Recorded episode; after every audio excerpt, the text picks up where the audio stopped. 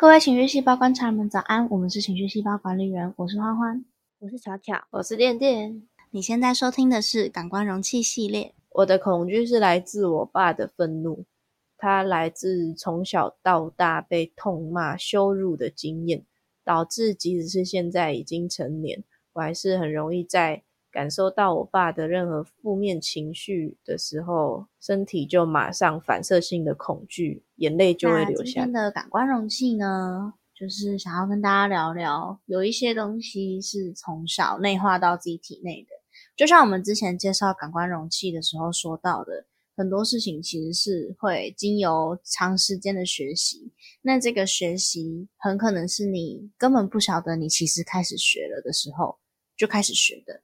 就像有一份研究有指出，就是家暴受虐儿很可能之后自己也会长成会施暴的家长，是类似的概念。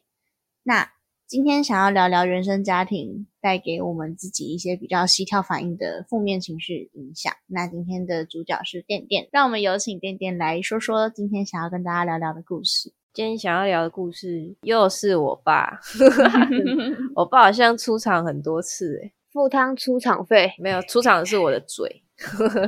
OK，付你出场 费。就是呢，我爸呢从小就是蛮蛮凶的，是从你小还是从你爸小？从我小啊，他小的时候我不知道哎。OK，好，抱歉，我小的时候了，就是比如说国小的时候，就是回家作业不是很常用到课本，有时候就是会忘记带回家，然后有某一次我就是忘记把课本带回家。刚好作业又需要用到课本，我爸就生气了，就是大骂的那种，就是为什么没有把课本带回家？你给我去那边罚站。然后我就站着面壁站了，我也有不知道我站了多久，反正就是很凄惨的那种状况，就是边哭啊边，然后站着面壁，可能二十分钟左右吧。我的成长历程就是一直都是这样子，就是蛮典型。亚洲家长会有的管教模式吧，就是一牙起来就是大骂、破口大骂，然后大家也都知道，亚洲小孩通常不太会得到家长的道歉或者是沟通。骂完有摩擦之后，通常就是呢，和好的那句话就是过来吃饭，没错，过来吃饭，大概就是 maybe 大概或许就是对不起的意思吧，或许。对我的成长历程就是这样子。对我现在二十三岁，即便到了这个阶段，就是已经是一个基本上可以称得上独立了，可以靠自己养活自己的人了。你有沟通的能力，你理性，你是一个大人。但是只要一看到我爸貌似好像要生气，音量稍微提了那么高一点点在跟我讲话，我还是会非常直觉、非常反射的。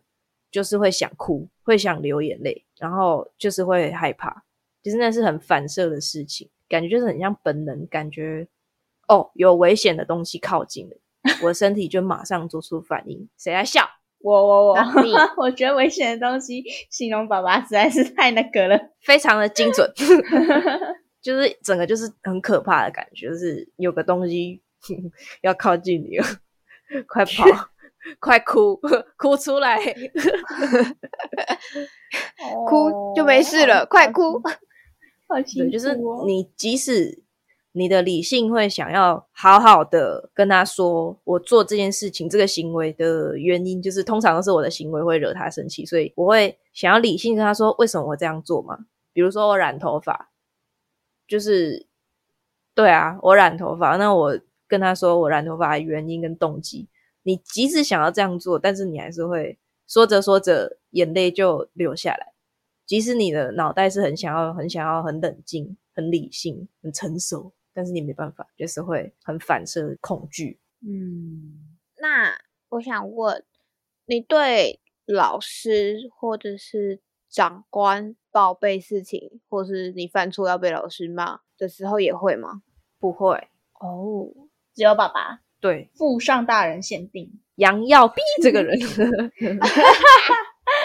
妈妈也不会，我妈不会，我妈没有打过我。我妈每次小时候就是一凶，然后就说就就衣架拿过来，衣架拿过来，然后就拿在手上一直挥，但是从来没有打下去过。那这样有用吗？有贺阻作用啊，小时候，但大概小学、小学过后就没有这样子贺阻了，就大概就是我以为是大概小学过后就已经知道妈妈不会打，所以就是你拿你拿，来啊来啊，噜噜噜噜噜噜，欠打超欠打，吸那波。就是大家应该都知道帕夫洛夫的狗，就是一个古典制约。我觉得我跟我爸应该就像这样子，就是一个被制约的情，制被的被制约的情绪反应。帕夫洛夫的狗的实验就是在对一只狗狗，然后它每次要喂它饲料的时候，它就会发出一个铃声。那这个铃声久而久之，这个狗听到铃声就会开始流口水。就是它一个现象出现，它就会有反射的生理反应出现，被称为帕夫洛夫的狗，就是一个古典制约。其实跟感官容器那时候讨论出来的东西蛮接近的，就是我们那时候说是一个集体事件嘛，后来遇到类似的事情都会都会有一样的反应。那你有想过为什么只有爸爸会？就是因为刚刚巧巧有问过，就是是其他老师们也会，还是专属爸爸？那时候的结论是好像是只有爸爸会嘛？那你有想过为什么吗？因为就是从小一直累积起来的经验呢。对，可是如果如果说今天害怕的是被骂这件事情，那为什么其他人做这件事情的时候不会有一样的恐惧感受？只有爸爸会。因为在心里，我爸还是一个重要的人，还是一个很爱我的人，所以他的反应才会对我来说哦这么庞大吧。所以是有点接近是，反正其他人不重要，所以啊，你凶你的，我做我的，这样吗？我不知道是不是我，我现在问问看。我觉得其实蛮接近的吧，因为就是比如说哦老师骂、老师，我会骂我的话，应该也是就事论事吧。那我把这个事情解决，或者我知道为什么我这件事情我做的动机是什么，我自己对得起自己就好。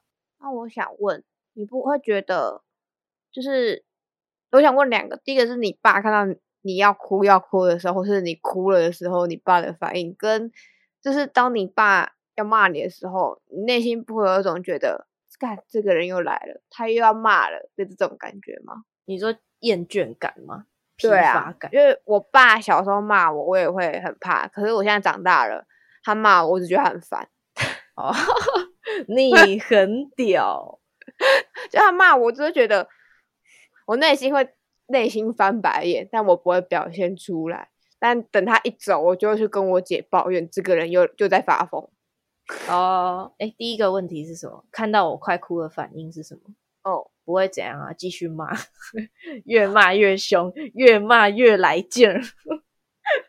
第二个问题，不会疲乏吗？嗯，完全没有，好像就是一直是叠加上去的状态。我觉得，我觉得巧巧的情况是，他听到爸爸骂他的时候，他听进去的只有内容，而没有太大量的爸爸的情绪。所以，当爸爸骂的内容就是一点都不不要紧的时候，巧巧就会觉得好烦啊，这人又在讲屁话。因为我们小时候没有办法去分类，说这句话里面有有哪些部分是情绪用词，哪些部分是事实。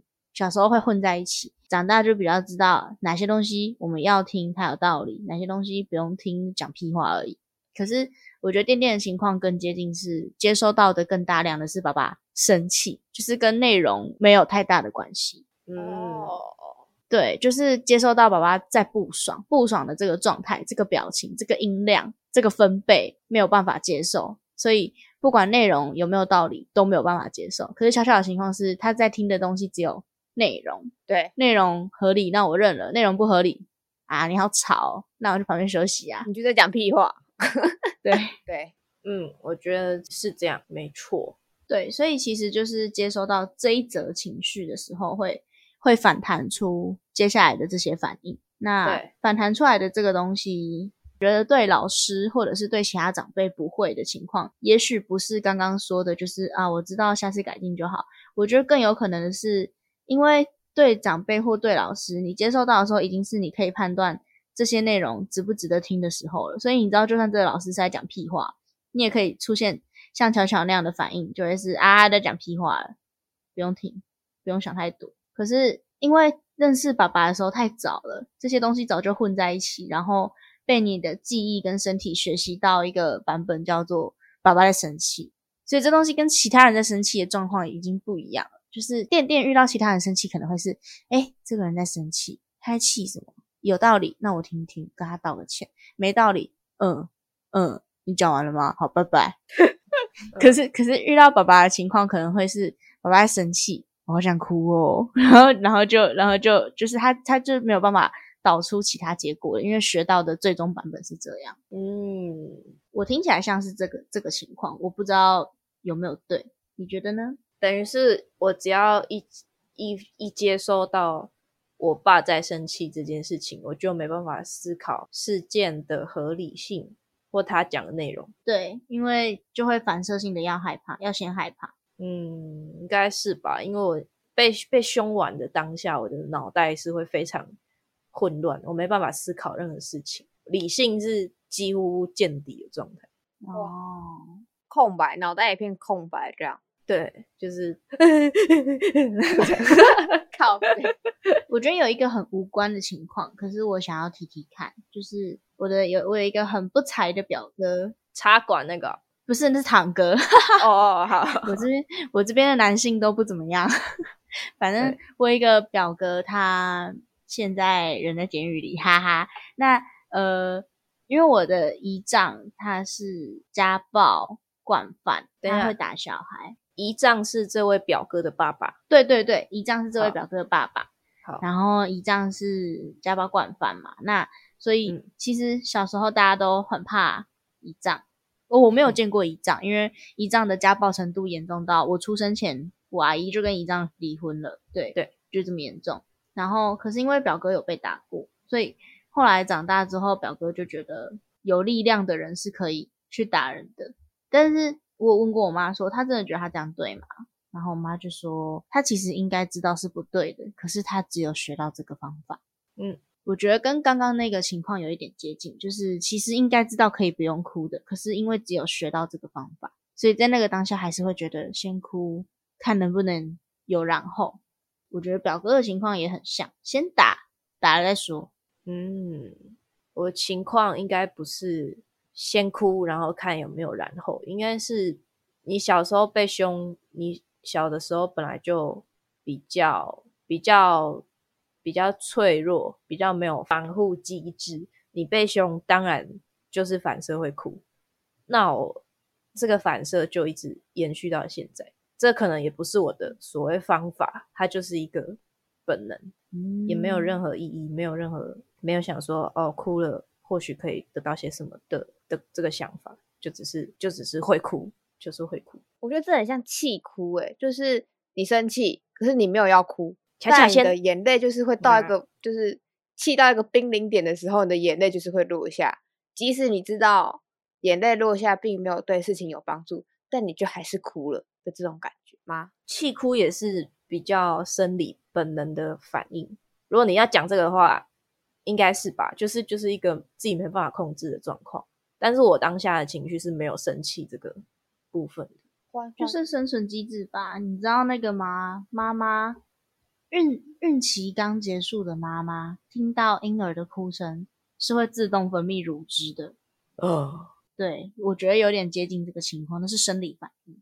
那我刚刚想问的是，这件事情有导致你日后的任何影响吗？比方说，你听到人家很暴气的时候，就会想到爸爸，或者是还是还是一样，这个情况会仅限爸爸，或者是说会任何的事件，比方说看影剧的时候，看到人家爸爸很凶的时候，就会觉得，干我爸也是这样，然后就会开始紧张，开始想哭。嗯，但现实其实很少可以看到像我爸那样在吼人的状况。哦，真的哦、有什么情况会看到一个人在吼人？我觉得八点档很常出现。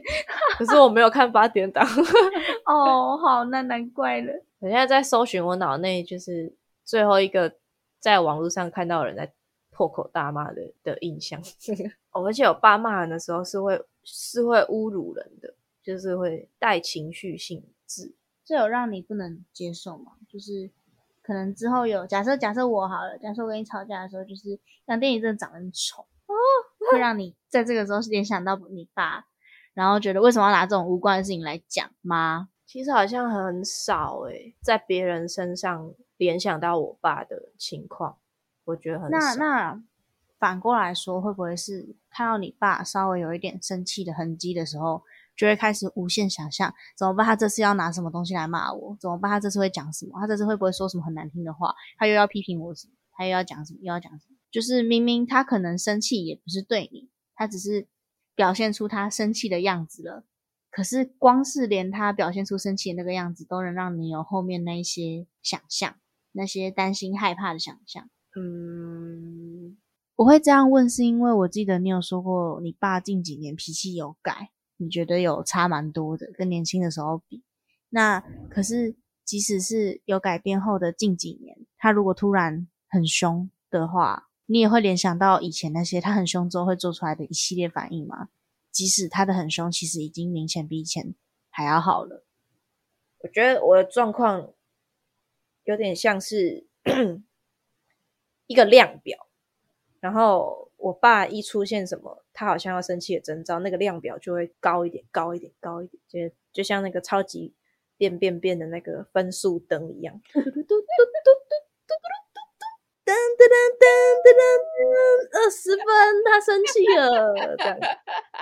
即便是我爸现在已经个性有改的情况下，他有些貌似要生气的反应，还是会让我的警铃响了一下。打开，就是那个量表会一下子就冲到五到十之类的，不会从一开始累积。对，差不多，就是我要收起来，我马上就收起来。但我觉得有一点算奇怪吗？就是蛮好奇的是，像染头发，你明知道会被你爸骂，然后你又会哭，但你依然还是会去做。因为像例如说被制约的小孩，他们通常就会最终的养成形态就会是一个乖乖牌的小孩，不敢反抗。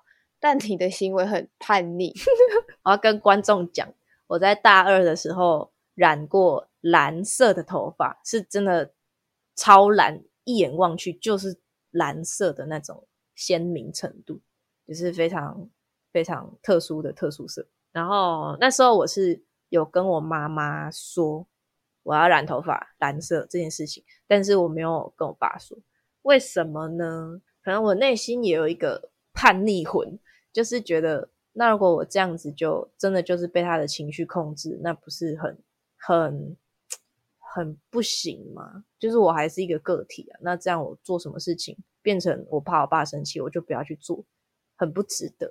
而且那是我第一次染头发，就是染头发那时候对我来说是一个没有做过的事情，就是 why not 就做做一次试试看，我觉得很值得。加上那时候大学二年级已经离家有一段时间，我想说应该比较自由了吧，所以我就没有想太多，就去做这件事情。我觉得其实跟刚刚我们讲的那个结论是一样的，就是并没有考虑到内容，只有考虑到情绪，所以是在染头发这件事情执行的当下，觉得有什么好不行的？这是我的头发，我的身体，我想要干嘛就可以干嘛。但是在面对情绪的时候，还是会还是会坍塌，但是理性上又知道这件事情如并没有真的说做错什么事情很严重还是怎么样，所以所以在那个当下，尽管是气哭的，可是还是会觉得你不可以这样跟我说话。嗯，好像是诶、但是我觉得那个当下就是身体在保护自己说，你不需要，你不需要，你不需要再遭受这个情绪，你你你不值得，你值得更好的情绪，你不需要去面对这些，这些事情又没有错。可是因为这些事情，这个这个情绪是长期下来接收下来的，所以身体的第一个保护机制，比起是把自己逼离开这个现场，更接近是我先做我平常最擅长的事好了，所以就是先哭了，先先不舒服了，这样。嗯然后才有那个想要离开这里的念头。嗯，小小，你觉得呢？有有解答到你的疑惑吗？有呢，我觉得跟你说的是一样的。好，我们是不是可以说，店店的恐惧是爸爸暴怒、大吼大叫？原因是因为小时候爸爸很容易因为各式各样的事情有了这样子的反应，导致现在只要爸爸稍微有一点点的情绪起伏，看起来像是要发作了，店店都会马上觉得自己应该要哭一下，身体是直接告诉自己，哎哎，又要来了，又要来了，快点做好准备。然后一二三，眼泪就下来了，来了来了，action，然后就开始哭了，然后眼泪就来了。即使是过了二十几年后，电电爸爸现在已经不是过去那个很常暴气的电电爸爸了，但这件事情还是存在。他已经成为了电电的膝跳反应，听到爸爸稍微提高的声音，就是会不由自主的变成那个样子。是是，哇，那这件事情其实也没得解，对不对？因为都已经爸爸已经缓和到现在这个样子了。还是嗯，我的警铃还是在我的心中。对对对对对对对，是的，感觉只能从爸爸少一点暴怒开始了。我觉得那个为期六个月的冷战对他应该是有有影响的。我觉得，哇，那搞不好冷战这件事情也有变成爸爸的膝跳反应呢，就是 就是屁啦，才一次，他妈的，我从小到大 经历了多少次？哎那你哥会吗？我哥，哎，我没有问过，哎，我哥是一个闷骚男，他很少跟我分享他心里的想法，但感觉应该是会吧，因为就是他看上去，他他跟我爸讲话的时候，都我看起来是觉得他很紧张啊。哎呀，而且我爸讲话就是会。我觉是是不会讲话吗？就是一一要讨论比较认真的事情，就会又摆出那个威严的姿态。就是明明是关心、担心的出发点，可是就是会用威严这件事情来来传达。我那天有看到一篇文章，是说华人社会的父母实在是太容易用反责句来表达他们的关心了，像是。看到小孩穿的很少很少，他们的反射想要心里的第一个念头是穿这样怎么会够？穿这样是不是会冷？可他们讲出来的话就会变成是你到底懂不懂得爱惜你自己啊？到底懂不懂得照顾你自己？身体发肤受之父母啊，会莫名的就变成这个情况，分明是关心。说到嘴边，却又变成了恶意。嗯，那有些小孩在长大之后，在某些情况下会发现，其实是表达方式不对。就是我们用电器来比喻，就是家里的电灯泡常常没有亮，你检查这一切，最后你打电话给台电，然后台电就看了那些机器说有啊，有有通电啊，然后你说哦，这里的灯泡就是没有亮啊，肯定就可是我们这边看就是有啊。然后小孩长大才会发现，原来是电线可能保险丝烧掉了，或者是怎么样，原来是电器本身的电线失灵了。可是机器确实有在运作，电确实有通过来。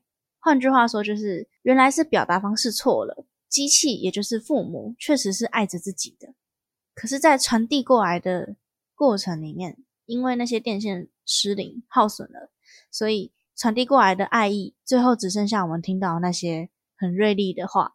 我们后来会认知到，像我觉得店店就是有认知到的人，就是觉得爸爸其实还是爱自己的。可是有些人一辈子都可能认知不到，没有办法感受到那是一种爱，所以从那次之后就会开始掉入一个习惯性无助的心态。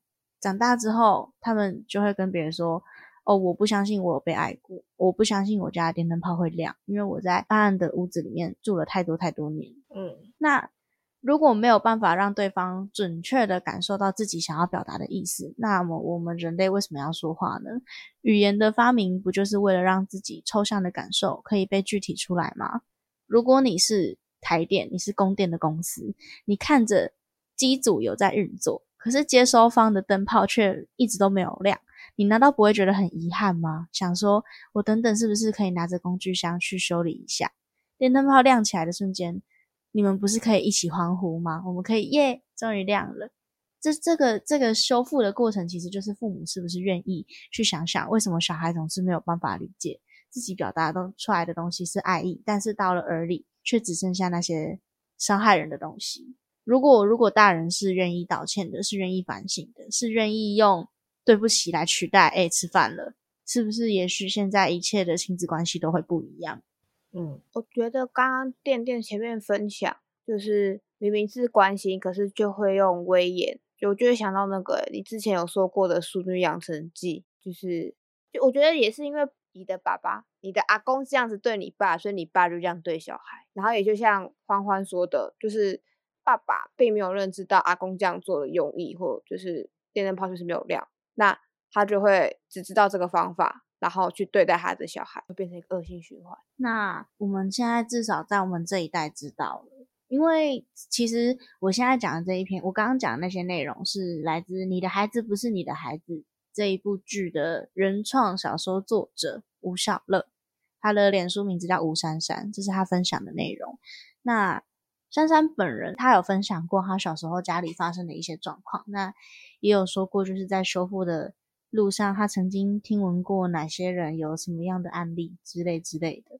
那前阵子有一些育儿网红有发生打小孩被社会局关心的状况，他也有对这件事情表达看法。那时候就是那阵子，我的脸书就是充斥着各式各样的 KOL 小时候曾经被打骂教育对待过的经验，然后我就看到了一则留言，内容是说。虽然看见大家哭成一团，一直分享自己过去的伤痛，并不是一件太好的事情，可是我还是很开心。这么说很奇怪，我开心的理由是因为我们这一代终于有本事，而且也愿意，并且有管道可以意识到这一切有多么的不合理。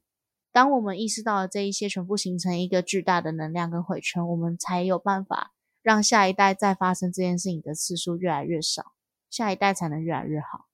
我觉得我很庆幸，我们我所谓的我们泛指有发生过相关的家庭伤害事件，可是最终可以意识到父母其实是爱自己的人们。我很庆幸有我们的存在，可是我们也知道父母那样子爱自己的方式并不全然正确，所以我们会尽可能的阻止这类型的事情发生。我也是到高中、大学才跟我妈说。你一直这样子用接近贬低的方式来，像是在谦虚的跟别人说：“哎呀，我女儿没那么好。”事实上会让我觉得，哦，我真的不是个好女儿。嗯，那时候我妈很不能接受，因为她觉得我那么爱你，你怎么可能不知道？我说我知道，我真的知道。可是你没有说出来，我都很难相信我的知道是真实的。然后那时候也是跟妈妈做了一场和解，所以在那之后，我妈就很少在。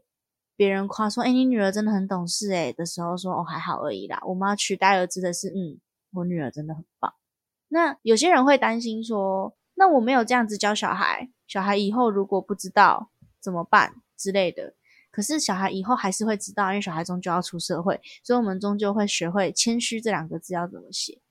我我还是会。在我妈那样子很自然而然的跟别人说，嗯，我女儿真的很棒的时候，感到有一点害羞，有一点难为情，有一点害臊，会觉得啊，其实也没有那么好。可是那一种难为情的感受，总比我妈跟别人说啊，也没有那么好的时候出现的挫败感来的舒服一些。所以今天的感官容器有有理解到这件事情，并且。知道这件事情虽然暂时，也可能一辈子无法修复，可是至少我们有看见恋恋爸爸正在以他自己的速度成长着。我想应该是好事一件。C 也希望说，就是我们可以更我们这一代有接受过打骂教育的人，如果这件事情有真的成为心理的创伤，也希望大家都可以好好的正视这件事情，然后避免这件事情。再次复制到别人身上，那我们自己的伤痛，我们要怎么去修复？其实其实真的很难，因为像看现在店，现在店店都二十三岁了，遇到这种事情还是还是很容易不晓得该怎么办。但那也没有关系，至少我们知道问题出在哪里。至少我可以直接逃回台北。至少在遇到的时候，我们不会再那么无所适从，并且不知所措了啦。我觉得这差很多，嗯，谢谢店店今天跟我们分享，稍显有些沉重，但至少以结果论来说是一件好事的的故事。那如果听众朋友你有相关类似的感官容器，或者是说你的恐惧出发点跟店店是接近的，欢迎来我们的树洞跟我们聊聊，或者是以任何可以联系我们的管道联系我们。那如果说你有其他的感官容器，那些感性失控的心跳反应的瞬间，想要跟我们分享，也可以用各种可以联系到我们的管道，或者是到我们的表单去填写你的内容。有幸的话，也欢迎毛遂自荐，还可以上我们的节目跟我们说说话。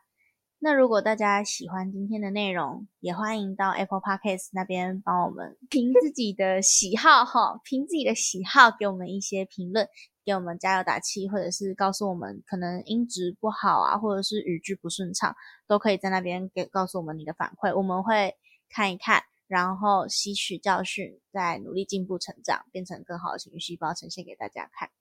那今天故事就差不多到这里喽，大家晚安，晚安。